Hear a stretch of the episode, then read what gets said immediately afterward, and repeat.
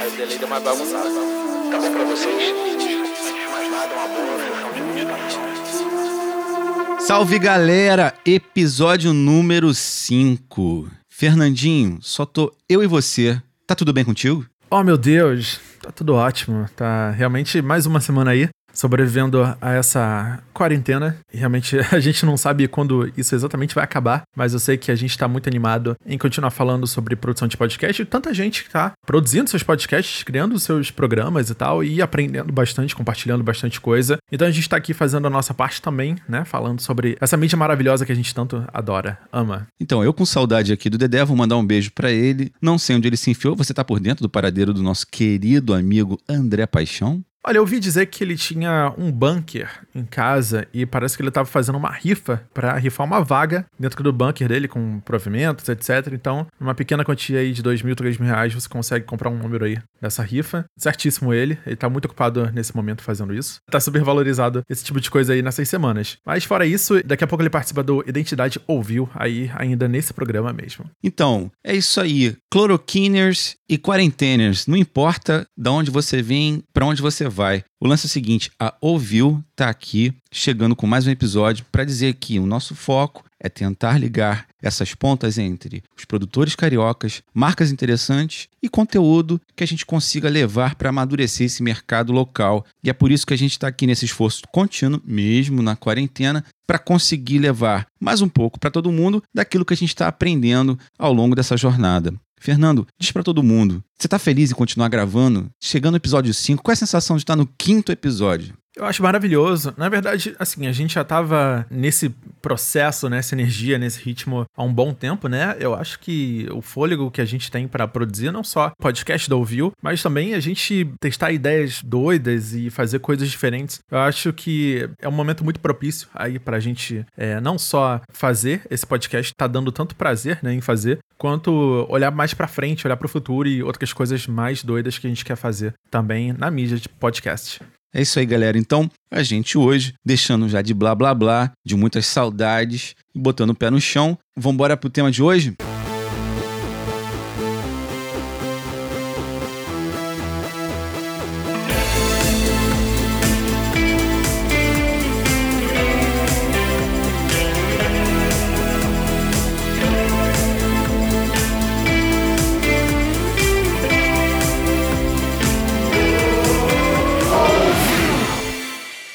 O tema de hoje é: sem pré-produção não há salvação. Galera, para quem trabalha com produção, para quem trabalha com esse exercício seriado de executar e entregar material audiovisual ou produção de áudio, enfim, existe uma dor que ela é sempre recorrente, que é na hora de meter a mão, como é que a gente consegue se organizar e fazer com que não seja uma gincana toda vez que a gente vai produzir, não é isso, Fernando? Cara, exatamente. Eu acho que esse processo, essa mentalidade, né, de você ter a visão geral da coisa toda, mas também ver cada elemento e ver como cada coisa se conecta, cada coisa funciona, eu acho que é essencial para a gente começar a produzir aí a sua ideia e tornar mais factível toda a produção e os resultados que você quer atingir. É, o grande lance é o seguinte: a máquina não pode parar. E a maioria das vezes, quando a gente trabalha com produção seriada, às vezes até sobre um processo de contratação, a gente aqui do Ouviu presta serviço. Então, a maior parte das vezes a gente tem que ingressar com as metodologias porque não pode parar de produzir. E a gente tem data marcada para entregar os programas. Ou seja, é muito importante que a gente consiga apertar o REC com o coração em paz, seguindo alguns procedimentos para as coisas correrem dentro do esperado,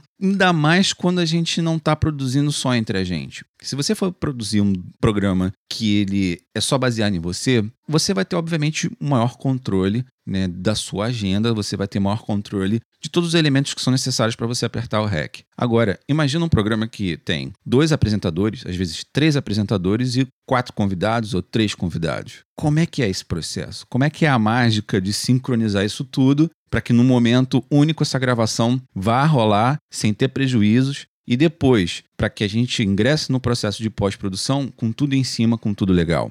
Fernando, qual foi teu recorde de gravação de pessoas ao mesmo tempo num programa de podcast? Tá, teve duas situações. Teve um podcast que eram mais 10 ou 12 pessoas e que o host tava enlouquecido e foi uma bagunça geral e deu um problema na conexão, obviamente, porque a maioria das pessoas não estavam preparadas para gravação. Então eu aproveitei para sair do barco, né? Fugir, sair da gravação pela saída lateral à esquerda. Você vazou da gravação? Obviamente, eu não tinha controle algum. A minha opinião estaria aí perdida aí no mar de pessoas desenfreadas. O host era completamente ausente, então não tinha nenhum tipo de organização. Mas aqui eu mais senti que funcionou foi com seis pessoas. Seis pessoas onde o host ele conseguia fazer um malabarismo muito incrível e também era um podcast bastante longo, eram duas horas de programa. É, porque a quantidade de conteúdo no final das contas é bem maior, né?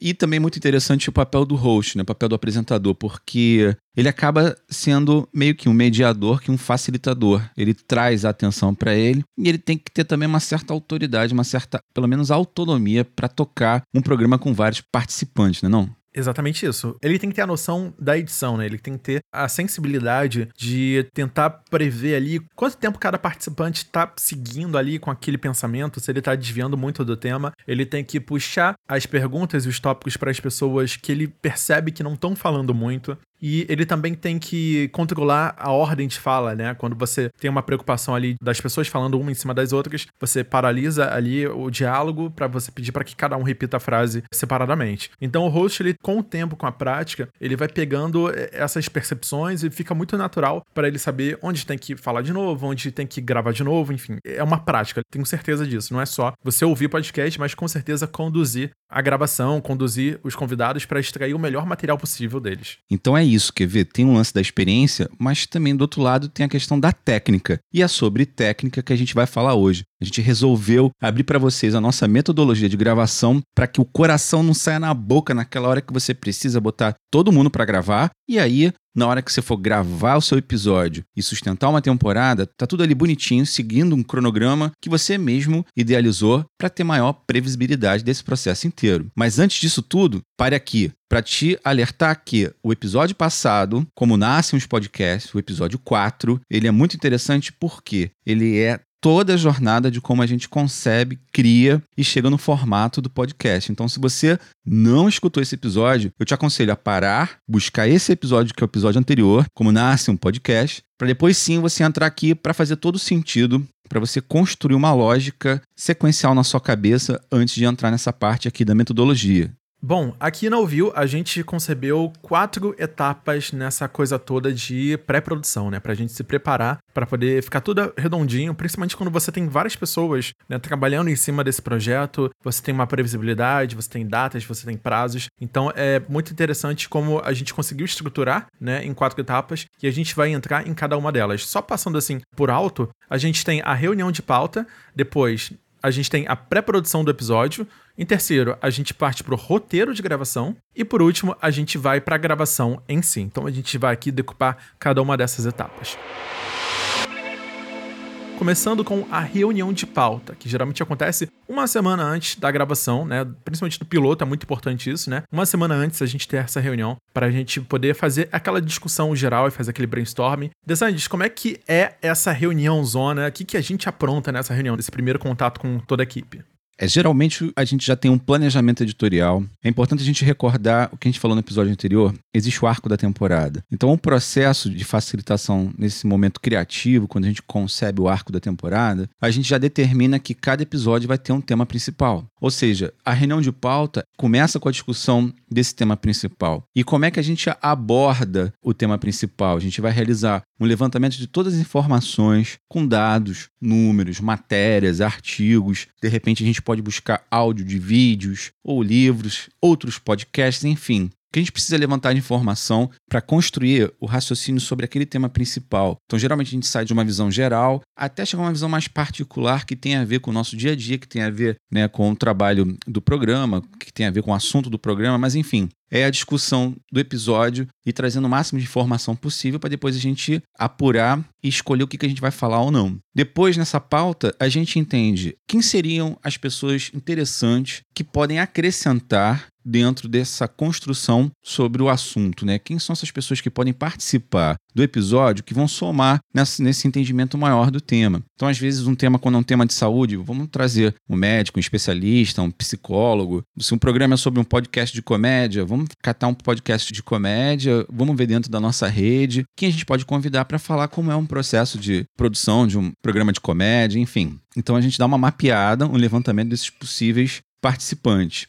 E nesse processo também a gente constrói um mapeamento do setup de gravação. A gente identifica com os participantes quem tem microfone, não tem, qual vai ser a melhor forma de a gente captar Ainda mais agora, porque a gente está falando de captação remota. Então, o nosso desafio desse último mês foi o quê? Foi preparar uma metodologia para conseguir identificar primeiro qual é o setup mínimo de gravação que existe do outro lado, se a gente vai gravar via videoconferência, se tem uma chance de fazer uma gravação com áudio com uma qualidade melhor por parte de quem está ali sendo convidado. Enfim, a gente dá essa checada geral para entender se vai ser pelo celular, se vai ser notebook, se vai ser pelo desktop, se tem microfone, se tem headphone, enfim. A gente precisa se certificar de quem for participar tem a mínima condição de gravação. É isso, Fernando. A gente, na reunião de pauta, é uma discussão geral para a gente se organizar para o dia da gravação. É exatamente isso. Todas essas informações, elas acabam definindo bastante as possibilidades né, da nossa produção, a velocidade que a gente consegue executar cada etapa e principalmente a gente tenta prever os possíveis problemas, os desafios, né? Seja a conexão dos participantes, seja a gente correr atrás de um convidado que seja específico para tal tema, que vai agregar bastante, ou trazer dados de pesquisas que vão trazer uma validação sobre certas visões, enfim. A gente realmente faz toda essa pesquisa para poder dar total segurança para quando a gente for gravar e produzir esses episódios. Fazendo esse tipo de trabalho mais rico, né, e prevenindo, né, muitos desses problemas, com certeza vai dar muito menos problema depois na pós-produção, né? A edição realmente não vai ter tanto trabalho, às vezes até montar um quebra-cabeça quando você tá super perdido e gravando é o que vier, sabe? É muito melhor quando você já tem uma coisa um pouco mais organizada, um pouco mais fechada. Aí, beleza. A gente fez esse levantamento todo, a gente identificou várias questões e aí a gente parte para a segunda etapa. É o corre da produção, é a pré-produção do episódio. Essa pré-produção é o que vai garantir exatamente a gente ter todos os recursos na hora de apertar o REC. Então, o que, que rola, Fernando, na pré-produção do episódio? Então vamos lá. Vamos dar uma olhada geral aqui na pré-produção. A gente tem um agendamento dos convidados, já com as perguntas, com os tópicos que vai ser da entrevista, né? Ou a gente está procurando que eles contribuam. Então, existe esse trabalho de um produtor que vai atrás dessas pessoas e confere os horários disponíveis e tenta ver, assim, a disponibilidade deles, sincronizar com todo mundo e também ver como é que é o ambiente onde esse convidado grava. Quais são os equipamentos que ele tem disponível, qual o ambiente, se precisa de fazer algum tratamento acústico, né? Então a gente dá sugestões, a gente dá uma instrução técnica sobre como gravar em casa. Então isso também realmente é bem importante a gente acaba entrando em uma espécie de tutorial de gravação, né? Porque a gente já tem um material que a gente envia para os convidados e ele é um material ou em PDF ou em vídeo mesmo, para instruir eles a gravarem, seja no Mac ou no Windows, o seu próprio áudio. Então a gente tem uma redundância aí. A gente acaba gravando tanto a conferência quanto o som local para ter uma garantia e também ter uma melhor qualidade. A gente também levanta a necessidade de ter alocação, compra ou empréstimo de equipamentos, porque às vezes o convidado, o participante, ele não tem o microfone ideal, ou o microfone que ele tá usando tá quebrado, ou ele tá usando o som de um notebook que tá dando autoalimentação, realimentação ali do áudio. Enfim, a gente também faz esse lançamento. E depois a gente dá uma finalizada nos estudos para complementar o conteúdo do roteiro, né? A gente traz mais informações se for necessário. E depois a gente dá uma revisada geral no roteiro para poder dar uma reduzida nele, na verdade, porque quando a gente joga muita informação, a gente dá uma cortada em algumas coisas logo para poder, enfim, ir para essa etapa de finalização finalizar o roteiro. Maravilha. E aí é o seguinte, a gente tem também uma terceira etapa.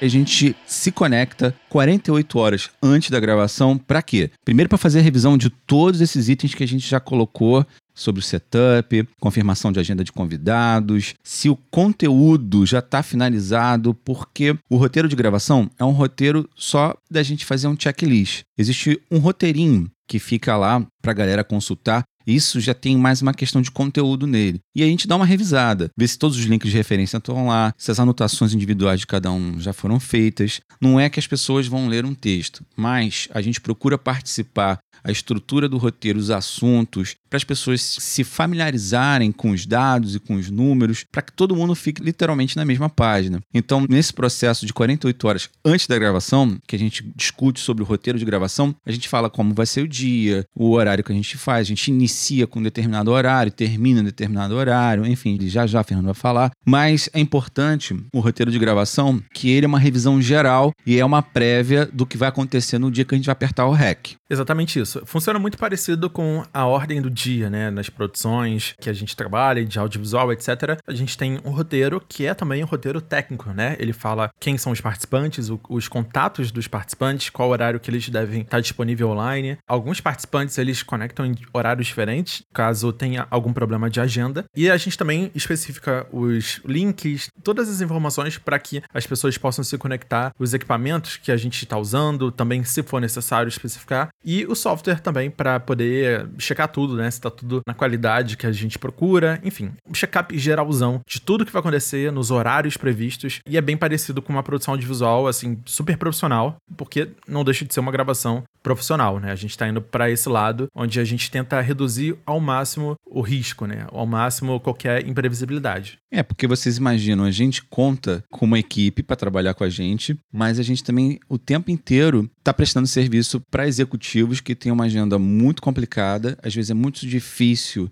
em duas horas, numa hora que a gente marcou, conseguir botar todos os convidados juntos no mesmo programa. Enfim, aí a gente perde as interações. Pode acontecer, às vezes, da gente ter as duas horas de gravação. A gente vai falar um pouco mais para frente, que é a última etapa de gravação, o Fernando vai falar. Mas acontece, às vezes, de um participante não coincidir com o horário de gravação que a gente determinou para a maior parte dos demais. E aí acontece, ou a gente faz um extra para fazer uma captação com esse participante e com os apresentadores, ou é o que tem acontecido conosco, às vezes a gente pede para que seja enviado um áudio pelo WhatsApp. E a gente faz o insert desse áudio que não compromete. A não ser que a participação desse convidado ela seja fundamental para uma conclusão de raciocínio dentro de um crescendo de assuntos. Aí realmente a gente tem que se adequar. Mas isso, galera, vai acontecer o tempo todo. Você contar com mais de um participante, dois, três, dentro de uma gravação, esse processo todo de agendamento, confirmação de agenda, esse tutorial prévio, você tem que eliminar o risco das inconveniências na hora de gravação. Por quê? Porque a gente não vai contar de novo com um fenômeno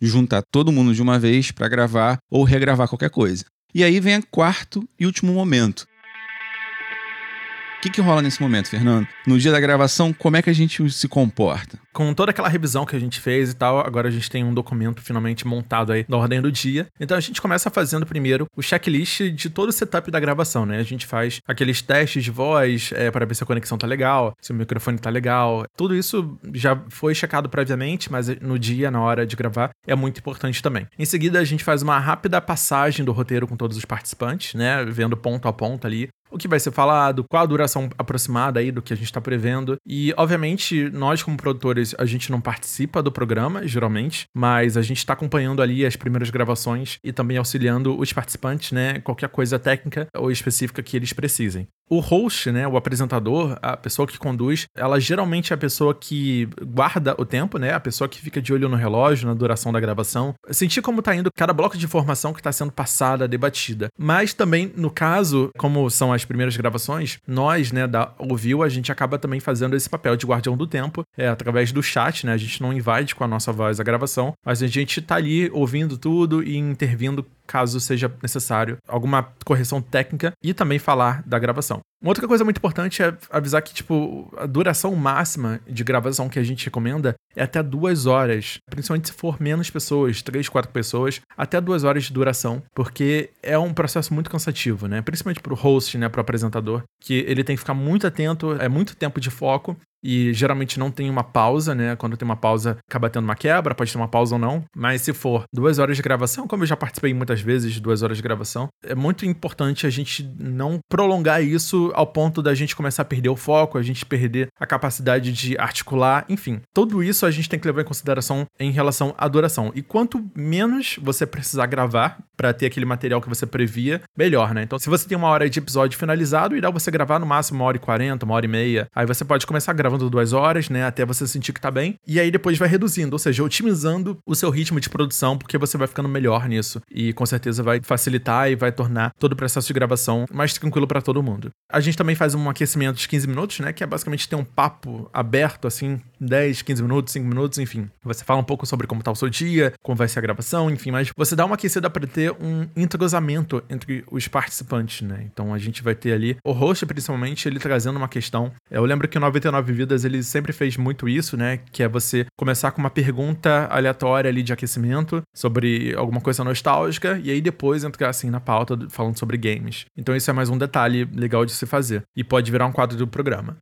E por último, a gente faz o reforço para que todos os participantes, né, que gravaram localmente seus arquivos, eles enviem de alguma forma esses arquivos aqui para a produção, seja por WeTransfer, Google Drive, o Dropbox, enfim, qualquer software de transferência de arquivos, para que a gente tenha o quanto antes esses arquivos gravados em alta qualidade lá, que eles gravaram localmente, e aí a gente pode fazer a substituição deles pelo arquivo geral que a gente acabou gravando. O arquivo geral acaba funcionando mais como um backup, alguma coisa urgente, e a gente sempre tenta utilizar os arquivos de grande qualidade que a gente tem capacidade de gravar em praticamente todos os computadores e celulares atualmente. Esses passos, a gente obviamente segue eles através da nossa metodologia, porque a gente está nessa ponta de profissionalizar ao máximo a produção de podcast, porque a gente vem de outros mercados, vem da produção audiovisual e a gente está tentando emprestar um pouco dessa experiência para que o processo consiga ser fluido e para que a gente minimize os riscos o tempo todo. E até porque a gente possui uma grade de gravação intensa. Então, imagina se a gente está envolvido com quatro, cinco, seis programas ao mesmo tempo. Se você não tiver um método, a gente não consegue escalar o trabalho e a gente fica refém e vai morrer do coração, né, Fernando? A gente vai pirar dessa maneira. então, assim, é uma maneira da gente conseguir estruturar o trabalho. Isso tem sido fruto de uma tentativa e acerto das questões que a gente já colocou aqui anteriormente, mas a gente tem chegado num lugar de melhoria contínua e a tendência é cada vez mais essa metodologia nossa ficar redonda. Mas o interessante que a gente também observa, como é que é legal acontecer? É alguém ficar responsável, isso a gente falando numa condição de um programa que ele tenha uma participação maior de outras pessoas. Então, o que a gente tem observado que dá resultado é assim: uma pessoa ficar responsável pelo conteúdo, pela pauta. Essa pessoa é o guardião da pauta e ela vai ver se esses dados estão legais. Ela fica responsável por todo o processo de pré-produção, deixar as informações acessíveis para quem vai participar ou então para organizar a colaboração de outras pessoas ali na construção dos assuntos que envolvem o tema principal do episódio. Então é sempre bom ter uma pessoa responsável por isso. Depois, ter uma outra pessoa, que pode ser até a mesma, mas vai acumular função, mas o ideal é ter uma outra pessoa responsável pelo agendamento dos convidados, para batalhar esse negócio de pegar o telefone, vai ligar, vai passar o WhatsApp, por quê? Tem que agendar, as pessoas precisam, de repente, de um maior follow-up. Tem pessoas que você fala da primeira vez não consegue contato, da segunda, então tem que ter alguém que consiga fazer esse follow-up, tem que ter alguém que fique dando continuidade nesse processo de abordar, confirmar a agenda, lembrar que vai rolar, enfim, tem que se manter ativo ali. Por exemplo, quem está acostumado a trabalhar com jornalismo sabe muito bem como é que é isso: marcar uma entrevista, preparar as perguntas, a pessoa do outro lado vai querer saber qual é a pauta, você ter as coisas na mão para poder informar. Enfim, essa pessoa que vai fazer o contato tem que ter também a manha de botar o tutorial de gravação na mão desse convidado, para ele ter uma noção, ela vai dar uma investigada, enfim, é uma metodologia. E o responsável pela gravação para ficar ali, monitorando, ver se está tudo ok, se o áudio está correto, faz os testes. É uma pessoa que tem uma pegada um pouquinho mais técnica. Geralmente o próprio host já tem isso. Ou alguém que está junto com o host está mais preocupado com essa função, que é a função de manter o programa tecnicamente no protocolo ali necessário para não dar ruim. E aí sim, beleza, acabou a gravação. Só que não para por aqui. O que para por aqui hoje é a gente falar sobre a metodologia, mas a gente ainda tem mais duas etapas pela frente. E com isso a gente conseguiu visualizar aí as quatro etapas dessa pré-produção que são muito importantes aí para a gente conseguir sincronizar com todo mundo, né? Tornar realmente essa produção colaborativa, né? Ser uma coisa que é extremamente orgânica, viva, e para isso tem que ter bastante comunicação, bastante troca, né? Todas as pessoas envolvidas que realmente precisam ter uma opinião, precisam dar uma opinião ou podem contribuir com alguma coisa, são realmente muito bem-vindas e, obviamente, a gente tem o host, né? Ou a pessoa que está ajudando a conduzir ali os temas, ela vai bater o martelo final, mas é muito importante a gente ter essa sensação de quem realmente está envolvido e está conseguindo contribuir com cada uma dessas etapas. Então, tanto o olhar técnico, né, dessa de gravação, quanto o olhar de conteúdo, né, sobre os tópicos, como vai ser conduzido, quem são os convidados, etc. Essas duas áreas são muito importantes. E depois de toda essa pré-produção e a gravação, né, a gente parte, enfim, para a pós-produção, né, que a gente tem mais dois capítulos aqui nessa discussão,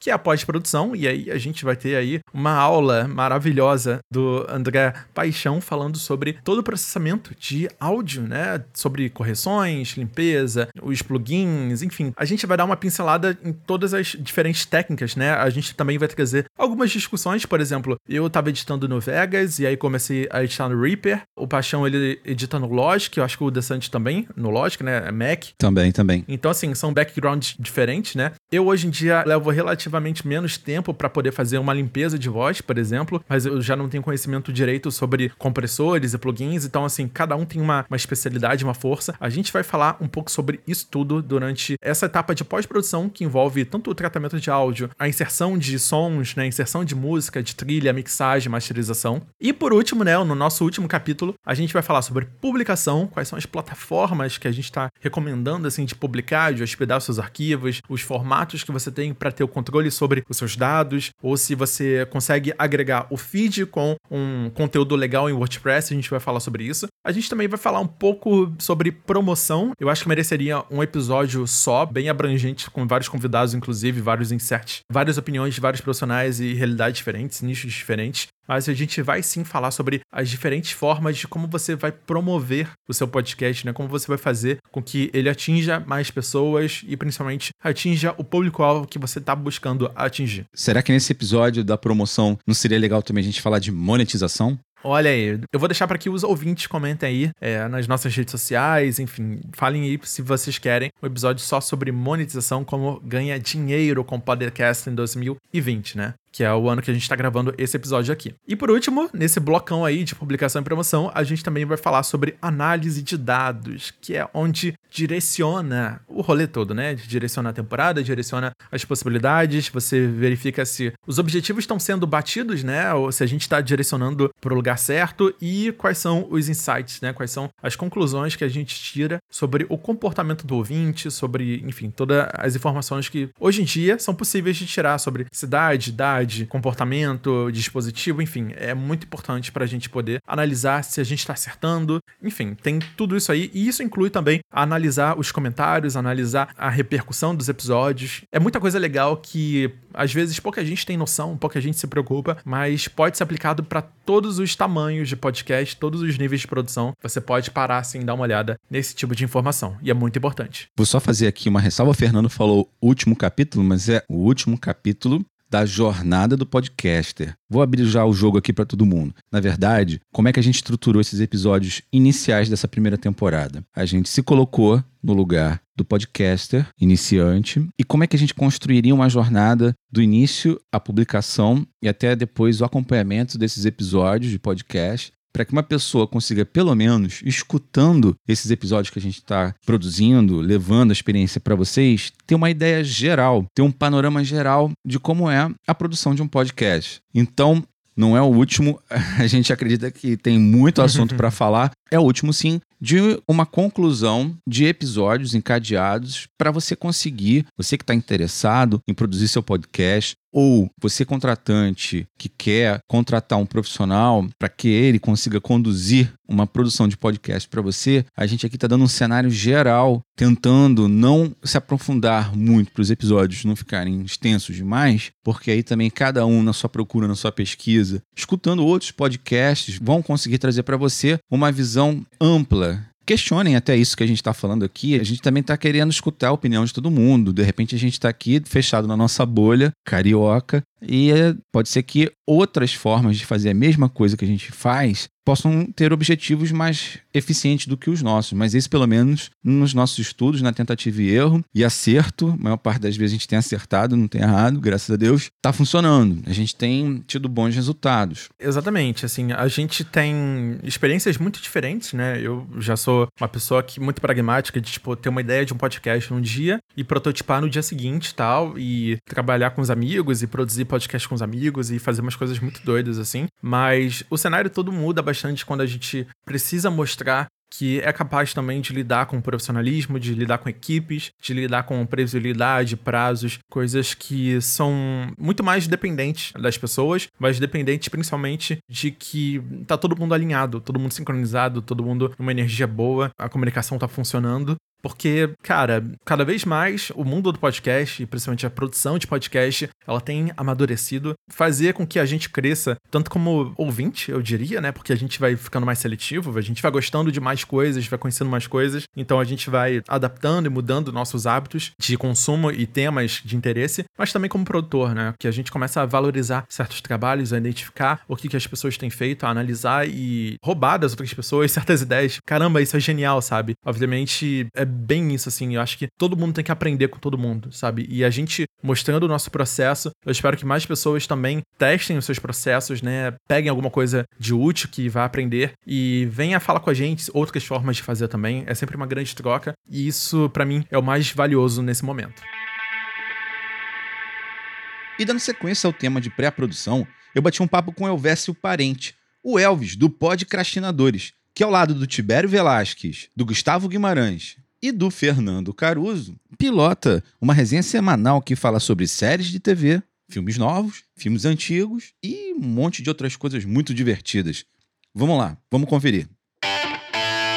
Acabei de soltar o rec pro Dr. Elvésio, mais conhecido como Elvis do Podcrastinadores. E aí, doutor, como você está? Fala, André. É, tô aqui atrasado porque a internet caiu e aí a vida parou. Nesse mundo de quarentena, todo mundo em casa, quando a internet cai, o mundo para. a gente é, começou essa, essa brincadeira no final do ano passado e tá ficando séria.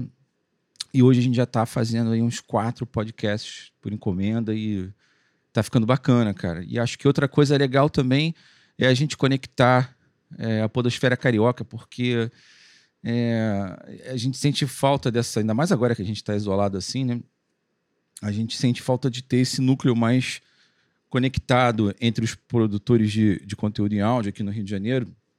Em São Paulo, a gente vê que isso é uma coisa que já está mais estabelecida, né? Acho que a referência de podcast é sempre muito São Paulo, então a gente está nesse corre para se posicionar aqui no Rio de Janeiro. E vocês, porra, vocês, podcastinadores, já são aí figurinha carimbada, né, repetida do cenário. E aí eu queria que vocês falassem para a galera.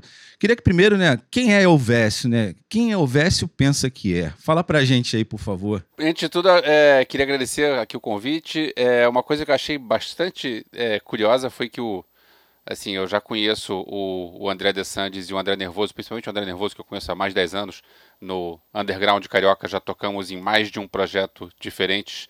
Estamos é, juntos hoje em dia no, na banda do Getúlio Corte, o Negro Gato. E é, foi, foi curioso saber que o terceiro cara do podcast era o Fernando Ticon, que é um cara que eu conheço de outro ambiente completamente diferente, que é um cara que eu conheço de cabines de filmes de terror, sessões do, de, de pré-estreia de filmes de terror.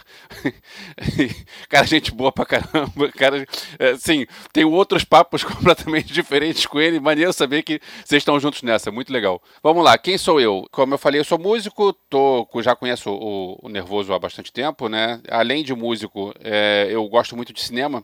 Eu já tinha um site de críticas há mais de 10 anos, que é o euvi.com.br, e acabou que eu, daí eu, dessa minha paixão por cinema, além do site de críticas, é, veio é, a minha maluquice de filmar por conta própria, independente, já tem um monte de curtas por aí. E além disso veio o Podcrastinadores. Podcrastinadores é o GG, que é o Gustavo Guimarães, que é o, o, o cara do Podcrastinadores. Ele é um amigo de longa data, a gente fazia parte, a gente ainda faz parte de um grupo de que era e-mail, passou para WhatsApp com galera falando de assuntos nerds aleatórios. E aí é, ele queria fazer um podcast, porque ele curtia essa onda, né? Aí, sei lá, sete, oito, sete ou oito anos atrás, ele chamou. E como eu tenho conhecimento meio bizarro com algumas coisas, que minha memória é uma memória esquisita, eu esqueço de datas de aniversário, mas eu lembro do elenco do filme que eu via 30 anos atrás, eu lembro da sala de cinema que eu tava. Eu guardo essas informações todas por alguma falha do, da minha memória. eu lembro que uma vez eu tava revendo um filme pro podcast, e aí era A Vingança dos Nerds que eu tava revendo, aí eu li o nome do diretor, Jeff Cannell, aí eu lembrei, cara, eu lembro que eu vi o filme Gotcha, Uma Arma do Barulho, no Cine Bauhaus, em Petrópolis, em 80... Eu lembro dessas coisas, não serve pra nada. Queria ganhar dinheiro com isso, mas não serve. E aí é, entramos no, nessa de fazer o Podcastinadores. Podcastinadores é um podcast de filmes e séries. Estamos aí há quase oito anos e atualmente lançando conteúdos semanais. E a onda lá é cinema mais pop. A gente tem é, o pessoal que procura a gente no, no, no site e nas redes sociais. A gente tem um grupo de padrinhos, que é o pessoal mais próximo, então a gente montou um grupo no Telegram com a galera pra gente trocar ideia com a galera. E o perfil é a galera, galera nerd velho. Assim, falando de uma maneira bem, bem franca, nerd velho. É o mais novo do Podcastinadores é o o nosso membro famoso, que é o Fernando Caruso, o ator. A gente, quando faz episódios tipo Sessão da Tarde, ou então a gente falou de Rambo, é o pessoal que, que curte a gente, porque a garotada nova não vai saber o que era Sessão da Tarde. A gente fez um de Trapalhões. O que a garotada mais nova vai saber de Trapalhões? Nada contra a garotada mais nova, mas é a gente fala pro pessoal que tá, tá na mesma vibe que a gente. Vocês criam, cara, algum critério para dividir as temporadas? Né? Porque o assunto do, desse episódio que você tá participando, apesar de não ter falado, só ter feito convite, é sobre pré-produção. Com um trabalho que a gente faz prévio antes de montar os programas, a gente estrutura um arco de temporada, né, para os clientes e tal. Eu faço toda aquela jornada de conteúdo, até porque às vezes esse cliente vai buscar patrocínio com outras marcas, então tem que ter essa previsibilidade, né? O, o patrocinador, o contratante, ele gosta de olhar né? Até pra gente também poder produzir serialmente, né, cara? Isso não é fogo, você não consegue dimensionar o trampo. Mas vocês criaram algum critério para dividir as temporadas? Como é que é esse processo de pauta, gravação, produção e o arco das temporadas? A temporada em si, pra gente, não é muita coisa. A gente tem algumas coisas que já entraram no nosso calendário, que é tipo, no, na virada do ano, a gente faz uma expectativas para o ano seguinte, né? Que a gente pega a lista de, de estreias que estão previstas e a gente comenta sobre o que, que a gente gente espera sobre cada um desses filmes. Às vezes acontece de ter algum dos filmes que alguém viu ou no festival, ou tipo Festival do Rio, ou então em alguma pré-estreia, alguma alguma sessão de imprensa, então às vezes a gente pode palpitar, mas é mais sobre os filmes que teoricamente serão lançados no, naquele ano. Coisa que a gente sabe que nem sempre são datas respeitadas, né? Por motivos diversos. Tipo, a gente já falou várias vezes que esse ano vai estrear o filme do, dos Jovens Mutantes. E a gente vai guardar de novo porque ele já foi adiado de novo para o ano que vem. É, agora, a, a, o que a gente faz, a gente faz a pauta normalmente pensando no calendário de estreias do cinema. Então, tipo, ah, a gente sabe que, no caso, é que agora mudou tudo por causa da quarentena, né? É, mas a gente sabia que ia ter agora a estreia do do filme da Viúva Negra. Então a gente vai pensar, tantas semanas antes a gente sabe qual vai ser o dia que a gente vai gravar, porque vai ter o filme da Viúva Negra, e a gente sabe que a galera que ouve a gente vai querer saber sobre o filme da Viúva Negra. A gente faz isso quando a gente consegue, a gente vai na sessão de imprensa todo mundo junto, pra gente sair da sessão de imprensa e gravar no mesmo dia, porque a sessão de imprensa, para quem não sabe, costuma ser de manhã. Então é, a gente vê o filme de manhã e, e, tipo, vai cada um pro seu trabalho é, de tarde, né, ao resto do dia, e aí de noite a gente se conecta para falar sobre o filme, sem, sem pegar opiniões dos outros, sem ler o que está acontecendo, sem pegar. Às vezes a gente. É, acontece da gente pegar um filme que teve alguma alteração. Teve o Deadpool. O primeiro Deadpool, quando teve a sessão de imprensa, a cena pós-créditos era outra. Eles mudaram depois. Então, tipo, a gente quando gravou, a gente gravou pensando no, no, no filme que não é o filme que as pessoas estavam vendo, mas faz parte. Então, o, a nossa pauta é a gente pega o calendário de estreias do ano e olha só, esse filme aqui a gente vai falar, esse filme aqui. Ah, esse aqui a gente não tem. A gente tem um espaço de dois meses sem nenhum grande lançamento. Ah, então o que a gente faz? Ah, aí a gente pega alguma outra ideia. Às vezes a gente lança algum tema aleatório, tipo o último que foi ao ar. Filmes que deveriam ter continuação e nunca tiveram. Então, é, aí cada um pensa num filme que não teve continuação, ou no caso, teve um, o, o Tibério pensou no De Volta para o Futuro para fazer o quarto filme do De Volta para o Futuro. E a gente faz o, o pensa no que, que seria esse filme, qual seria o elenco desse filme, qual seria a sinopse desse filme, ou, e por aí vai. E a gente faz assim, sempre pensando de duas em duas semanas, porque a gente é semanal, mas é um episódio na semana, e na semana seguinte é, são notícias e feedbacks sobre aquele episódio. E aí você, vocês gravam tudo num dia só ou vocês gravam por semana? Como é que vocês se organizam pra fazer a gravação? Conta um pouco da, da Zorra, como é que acontece. Normalmente, é, aquele, é- eu às vezes comparo com, com rotina de banda, sabe? A gente tem que ter uma data fixa para ensaio da banda, porque senão as pessoas marcam outras coisas. Então, tipo, o nosso dia de, de gravação é às quintas-feiras. Se alguém tem algum compromisso, ah, quinta-feira, dia tal, eu não vou poder. Ah, então beleza, a gente se fala e a gente troca esse dia. Não é, não é um dia que precisa ser naquilo. Mas a gente faz isso para manter o dia. E aí, no caso, tem que ver o, a preparação. É, tem que ver qual é o tipo de, de filme. Porque, vamos dizer, a gente gravou um sobre filmes de guerra. Então cada um tinha que trazer dois filmes de guerra. No meu caso, eu quero rever os filmes para prestar atenção em detalhes, porque eu peguei um filme que eu tinha visto há muito tempo atrás. Eu falei de Pecados de Guerra do Brian De Palma que eu vi no cinema só, nunca tinha revisto. Então, eu peguei o filme para rever o filme, tem o DVD aqui em casa, mas para lembrar de coisas para falar na hora. Eu gosto de, como eu, isso é um negócio meu, tá? Não tô falando que os outros são, são assim ou não, não é, é um negócio meu. Eu penso, se eu tô produzindo conteúdo, eu quero trazer conteúdo de qualidade. Então, eu estudo sobre o filme que eu vou falar. Eu leio no IMDb, eu leio na Wikipedia, eu revejo o que eu posso Uhum. para trazer coisas para a pessoa que tá ouvindo pegar al- alguma informação interessante. Uma vez eu ouvi um podcast, nem me lembro qual era aqui. O cara falou: "Ah, esse filme é legal e tal, ah, mas eu não lembro e tal, não sei". E aí o cara começou a falar coisa que ele não sabia. Cara, por que que você fa... por que que você não estudou antes? Dá uma estudada antes, cara. Eu devia ter guardado o nome não para falar mal, mas para nunca mais ouvir aquilo. Mas pelo menos vocês fazem o dever de casa. Vocês têm pauta. Sim, sim, a gente tem pauta. E aí, é, a pauta normalmente quem faz é o GG, que é o cara mais certinho da, da gente, né? A gente é mais zoneado. Mas aí, tipo, a gente quando tá na sessão de imprensa e tá do lado dele, assim, ele passa o filme inteiro no- com papel e uma caneta anotando coisas.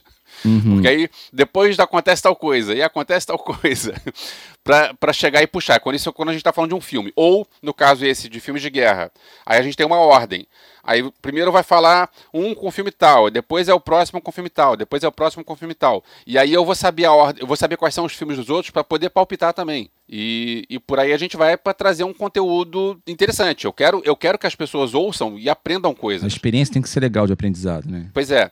Mesmo que eu traga, às vezes eu trago coisas que os outros. Porque eu, às vezes eu puxo para um lado um pouco mais. é, um pouco menos blockbuster. O que acontece com a gente né, é muito mais louco, porque a gente escreve, a gente edita, né, todo mundo mete a mão. A gente agora já, já- cada um já achou mais ou menos o seu quadrado ali, né? Então eu fico mais na parte é, comercial, roteiro, construção de pauta e na comunicação, fazendo as capinhas, fazendo essas histórias. ah lá. Fernando pega firme na edição, às vezes dá uma rabiscada nas pautas também, mas a, a parte da edição o Fernando segura a onda porque ele agora tá mudou de ferramenta, tá usando o Reaper e tal, e o negócio pô, é excelente assim, o esquema de edição do Reaper é uma parada muito melhor do que eu que uso Logic, André que usa Logic. E André faz a parte de mais da trilha, da produção, né, do- das vinhetas, a sonorização. Então agora a gente se encontrou mais ou menos no equilíbrio, né? Mas tem vezes que sai porrada mesmo, que a gente não se entende, depois, ah, não, depois volta e volta atrás. É casamento sem sexo, né, cara? É aquela maluquice, né? Normal. Também, também acontece nos bastidores. Aqui. A gente faz. Tem discussão tipo, ah, Uhum. é, alguma, alguma sugestão que alguém dá e essa sugestão não é aceita. Ou então ela é aceita parcialmente. Então por que, que não aceitou? E por que, que veio esse caminho e não foi o outro caminho? Isso, em em oito anos, isso acontece um monte de vezes. É, é o tipo da coisa que faz parte do, do, do processo. Acaba que, no final das contas, o produto final é o que interessa, né? Cara, mensagem final aí pra galera que tá pensando em iniciar seu podcast ou que tá começando agora, Sim. cara. O que, que você tem pra dizer pra essa galera? Para você que está começando agora, eu gosto de qualidade de conteúdo. Então, se você eh, vai fazer um, um podcast, você pensa no que, que você está, no, no assunto que você vai falar e estuda sobre isso.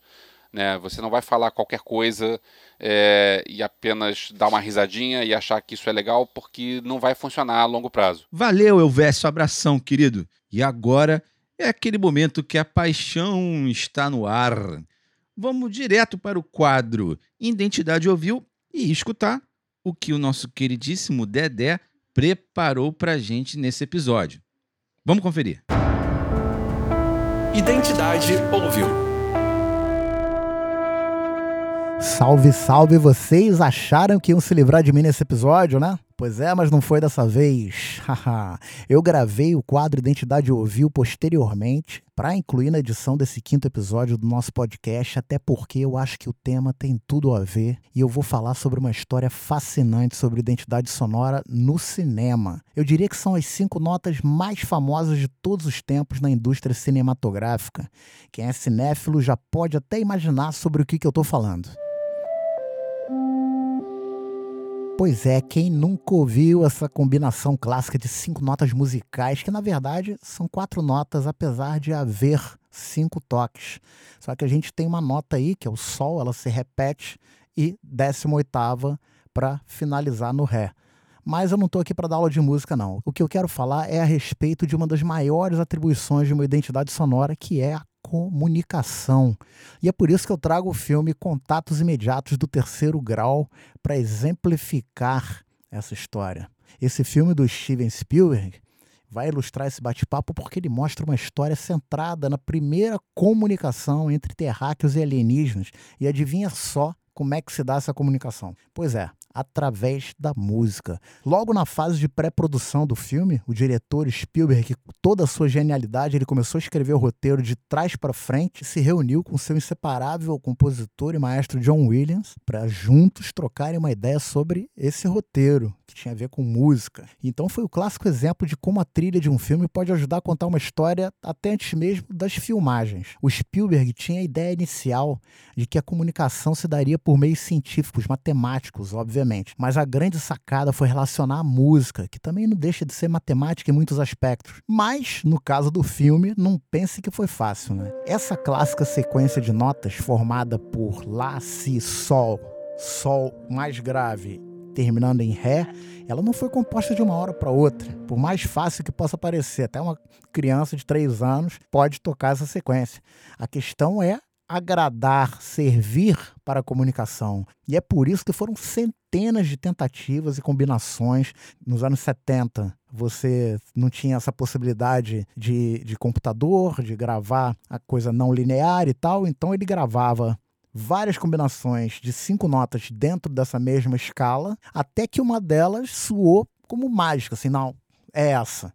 Então ele marcou essa combinação, dentre as centenas de combinações, ele diz que foram cerca de 300 combinações. Então ele, ele separou algumas favoritas, mas parece que essa ele tinha certeza que o Spielberg ia gostar e que toda a equipe acabou gostando e serviu de base para a comunicação entre os personagens e as situações ao longo da história. E aí ela ganhou interpretações feitas em diferentes paletas sonoras, incluindo coros.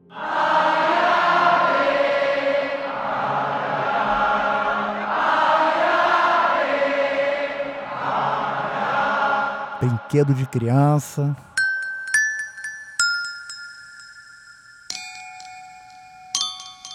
E, obviamente, a orquestra regida por John Williams, que deu origem, através dessa melodia, dessa combinação de notas, a uma das trilhas sonoras mais espetaculares de toda a história do cinema. Eu sou apaixonado. E você?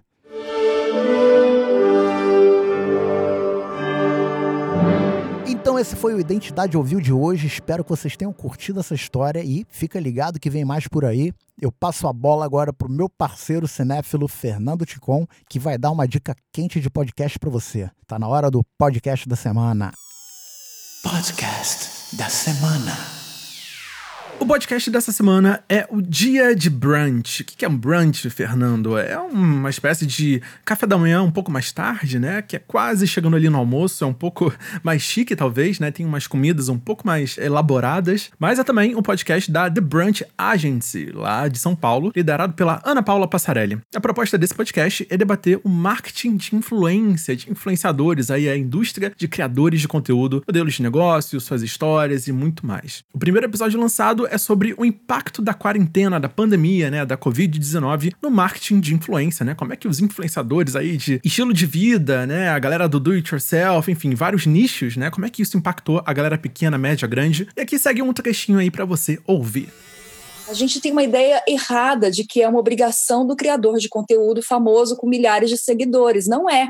Divulgar informações corretas, rebater a mentira, combater o obscurantismo é cidadania. Deveria ser o papel de cada pessoa. E a gente sabe, por exemplo, que os micro-influenciadores têm um poder de influência gigantesco em termos de engajamento e de eficiência do discurso deles. Esse exemplo para o jornalista e eu vou repetir aqui. No meu grupo de família, a pessoa mais influente não sou eu, é a minha mãe. Então, assim, a minha mãe não tem seguidor nenhum, só que o peso da palavra dela, a matriarca falando, uhum. pesa muito mais. E não só isso, eu hoje, todos nós somos influenciadores. É, é, parece um chavão, parece um bordão, mas a gente tem que entender isso. No nosso universo, onde todos estamos conectados em grupos, em WhatsApp e tudo mais, cada um tem ali um papel social a desenvolver, muito importante. As pessoas confiam mais na informação que chega do tio, da tia, do vô, do pai, do que de alguém que eles estão vendo no YouTube. Então, a gente precisa primeiro quebrar essa ideia de que é um papel papel das pessoas que têm uma grande audiência. Lógico que é, é sim, mas na mesma medida que é o papel de cada um. Do tamanho da sua audiência. Independente do tamanho do seu alcance. Quer dizer, você é responsável por aqueles que você alcança, mesmo que seja a sua família, seus amigos, seu círculo mais próximo. Eu acho que é essa mensagem que a gente tenta passar muito no Cadê a Chave, que é trazer para as pessoas a sua responsabilidade pessoal, o seu compromisso com a solução dos problemas que são coletivos.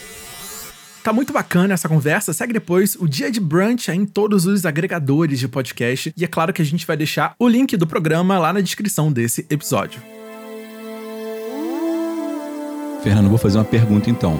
Sem pré-produção, não há salvação? Se você for fazer sozinho, se você só quer testar uma ideia doida, a pré-produção pode ser um papel. Caneta, papel, e é isso. Você faz a pré-produção doida toda com você. Mas quando você quer envolver outras pessoas, né? Você não pode mais ficar brincando de podcast. Aí você tem que partir para um método. Você consegue ter previsibilidade de quanto tempo, qual retorno, enfim. Você tem que separar, né? Você tem que se divertir fazendo, mas também ter uma coisa um pouco mais clara e alinhada. Porque quanto mais a gente vai ficando mais velho, as responsabilidades e a necessidade de trabalhar e, enfim, ter uma segurança, isso é muito importante. Então é legal separar qual é o seu objetivo com o podcast, né?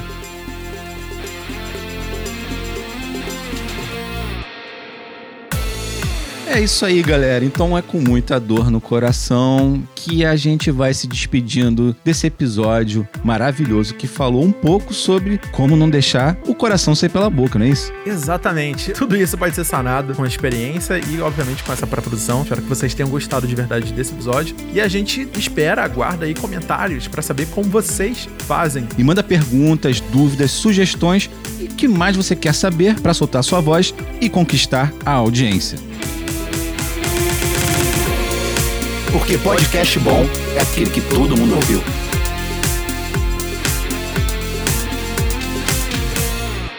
Ouviu?